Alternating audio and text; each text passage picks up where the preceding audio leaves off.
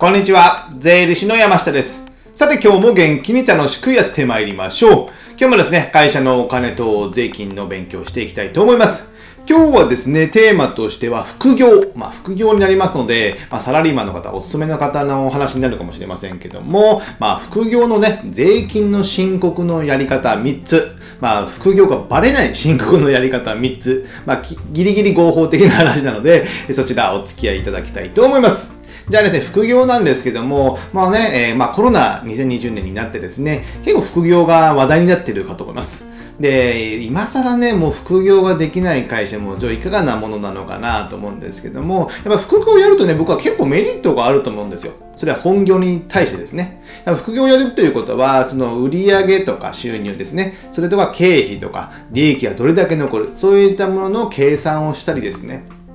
やっぱあとお金の流れとかも分かったりするんですよ。まあ、請求書を発行したりとかね、えー入金がないよとかね、そういった不安とかもあるので、その事業っていうか、まあ事業まではいかないんですけども、一つの業、ね、ビジネスのお金の流れの全体が分かるんですよ。利益構造もですね。ですので、そうなると自分がやってる本業で勤めてる会社の、えー数字も意識したりするようになるんですよ。これまではね、服えー勤めてるだけなのであれば、まあ、自分の仕事の範囲内でしかやっぱ見ないっていうのがあるんですよ。やっぱね、営業であればね、別にその経理の数字とか経費がどうなってるとかね、お金の資金繰りとかいうの見ないじゃないですか。会社勤めてればですね。でも自分で事業をやり出すことによってそういった感覚も身についてきますので、それがね、えー本業の方のサラリーマンにも役に立つと思うんですよね。まあまあね、話のね、え上司と話しててね、その、資金繰りが回収をこれぐらいにしなきゃいけないとかね、そういった話も出てくると、お、なんか成長したな、みたいな感じになると思うので、ね僕はね、えー副業はおすすめ、えー推薦、推薦じゃない、おすすめしてる場合なんですけども、まあ、そんなことはいいとして、まあ、副業のね、えーやりか、申告のやり方ということでですね、3つ、バレないやり方、バレないっていう、ね、やりなかやり方をご紹介したいと思います。一つ目がですね、えー個人事業主で、まあ、配偶者や自分の身内の、えー個人事業主で申告するということですね。名前を借りるみたいなもんですよね。で、二つ目、えー会社を作って、会社を作って、代表者を、まあ、配偶者や家族にするってことですね。で、三つ目、こちらも会社を作って、えー代表者は自分である。この三種類があるかと思うんですよ。こちら見ていきたいと思います。じゃあ一つ目。個人事業主で、えー配偶者や、えーまあ、身内、家族を個人事業主としてする、申告するってことですね。まあ、ここね、まあ、ギリギリの範囲だと思うんですけども、まあ、自分がでは勤めて出て、えー奥さんが、えー配偶、えー配偶者、配偶者が、奥さんが、えー専業主婦でやってましたと。ほとんど収入がない状況であれば、奥さんを個人事業主として、えー申告する。で、奥さん名義で、えー、せどりをやったりとかね、Kindle 本書いたりとか何でもいいんですけども、そういった副業をやるっていうかですね、せどりとか結構やってる人多いですね。えー奥さん名義でですね。で、申告も奥さん名義でやる。まあ、奥さんもやる手伝うからですね。なので、えー自分名義でやってしまうと副業が会社にバレてしまう。会社はその副業 NG だからですね。それであれば奥さん名義でやって、えー申告をするっていうのもあります。これが家族とかでもいいんですけども、まあここはね、まあ家族の理解が必要。奥さんの理解が必要なので、ここは難しいとこなんですけども、そこが OK なのであれば、えー申告をする。で、やっぱね、えーその、例えば山下家、山下家で、その、副業で儲かることができればですね、まあ奥さんもハッピーじゃないですか。収入が増えるからですね。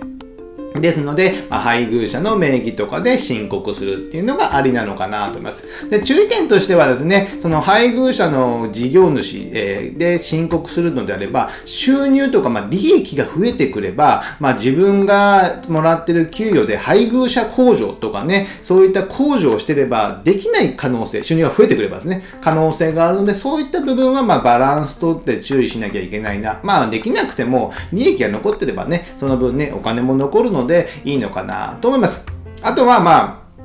2番目以降からも同じことなんですけども、やっぱ経費が使えるってことですね。経費が使える。えー副業であっても、えースマホ代とかね、えーこういったパソコン代とか、まあ、こういった撮影のね、ビデオカメラ代とか、そういったのでもいいと思いますよ。あとは、まあ、本代とかセミナー代とかも、まあ、経費にすることによって、まあ、売り上げがあれば、そこから差し引くことができるので、まあ、利益が残ってもいいと。まあ、投資に使ってるからですね、経費はですね。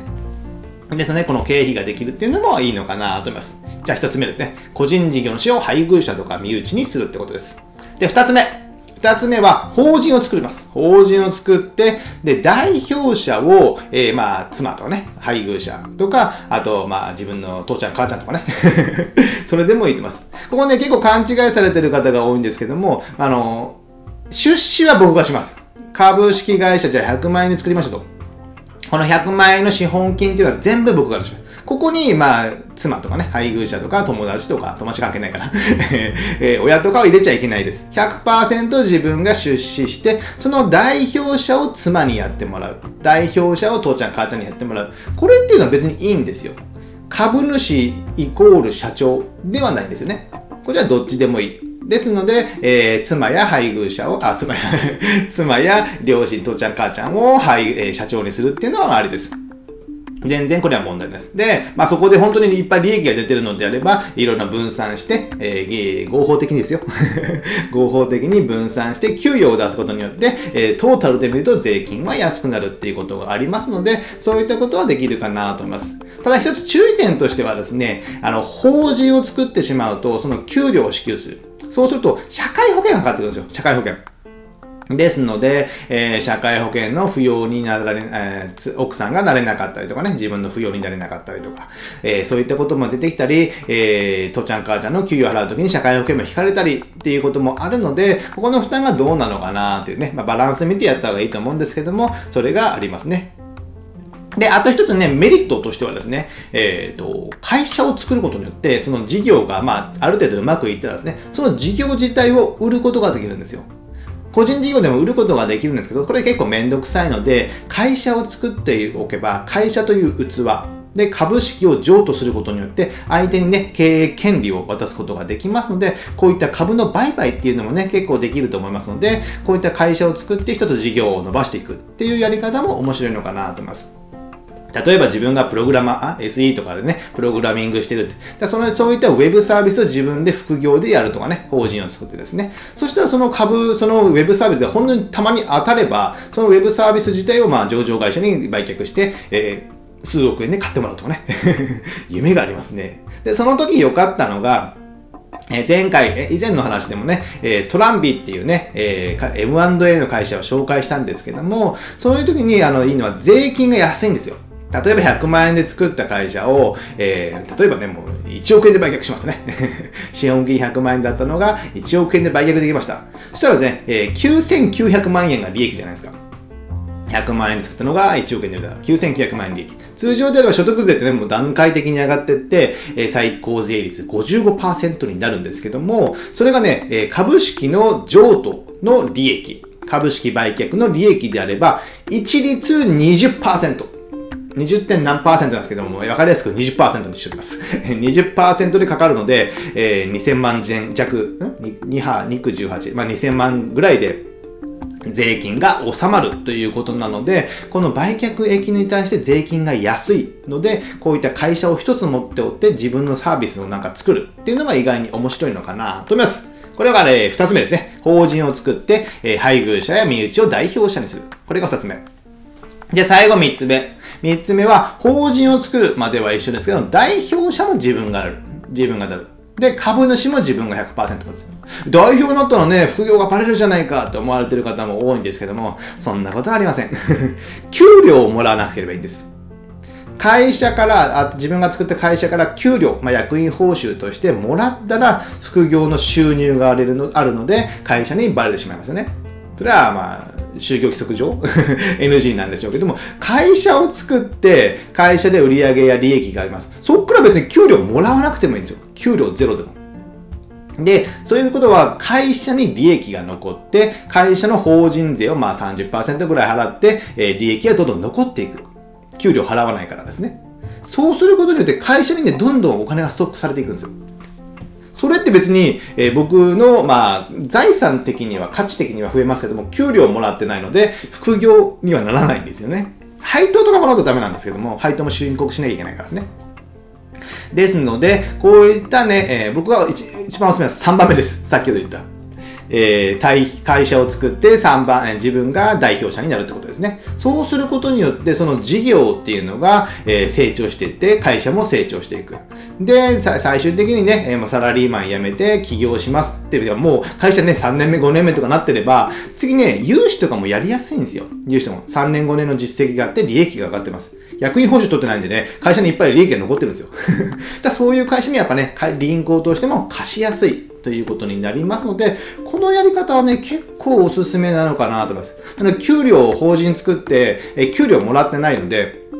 社会保険の、えー、加入の義務もないですよね。給料払ってないんですから、誰も。全部ね、えー、作業とかは外注に吸っておけば、人を雇わなければ社会保険入る義務もありませんので、そういうやり方は結構ありなのかなと思います。で、先ほどね、2番でも話したように、会社の M&A もできるんですよ。会社に利益が残ってるというのであれば、その事業を第三者に売却する。で、その売却の利益が20%で済む。で、その時の利益に対して社会保険もかからないとね。これ意外といいやり方じゃないかなと思いますので、ぜひね、皆さんお勤めであってもね、自分の一つのサーービスや事業を作って売却するとかね、そういう意識も結構あってもいいのかなと。まあ、売却しなくても、最終的に自分自分が、えー、本業を辞めて、サラリーマンを辞めて、その副業の会社を代表をやって、ちゃんとそこから給料をもらうっていうやり方だったら、えー、数年やってればそこに利益が残ってるので、安定した経営になるんですよ。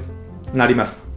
ですので、そういったやり方はね、いいかなと思います。まあ僕のね、えー、夢、夢じゃないんですけど、夢としてはね、みんな日本全国ね、大人になったら株式会社を作ろうみたいな感じですね。いやまあ自分で、まあ自分の人生じゃないですか。で、それはまあ個人でやるんですけども、まあ会社を作って商売をやる。まあ商売じゃなくてもいいんですけども、まあそういったね、体験っていうのは非常に必要なのかなと思います。自分のね、人生の経営をしてるみたいな感じだからですね。そういった場合にはやっぱ株式会社という、えー、構造を使って、えー、資本主義の社会で生きていくっていうのは僕はいいのかなと思います。いろいろお金の勉強にもなれますからね。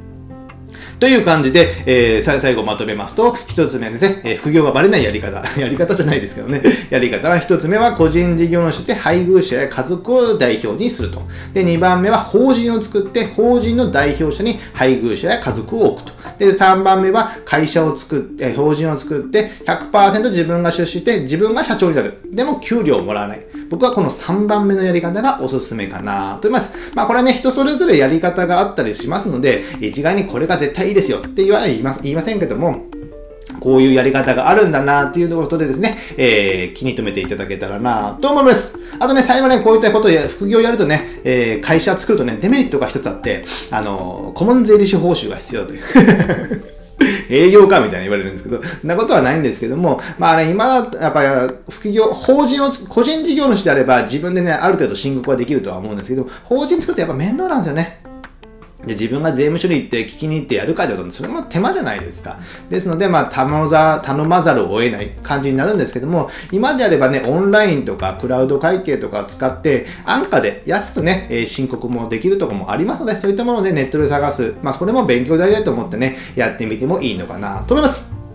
で、最後にですね、告知といたしまして、こういったお金や税金の話をですね、タイムリーにですね、毎週1回、無料メルマガ発行しています。こちらね、えー、概要欄にリンクを貼っておきますので、こちらで登録していただければ、僕の面白い話が結構毎週 届きますので、えー、ご参考にいただけたらなと思います。あとね、えー、Kindle 出版を今してまして、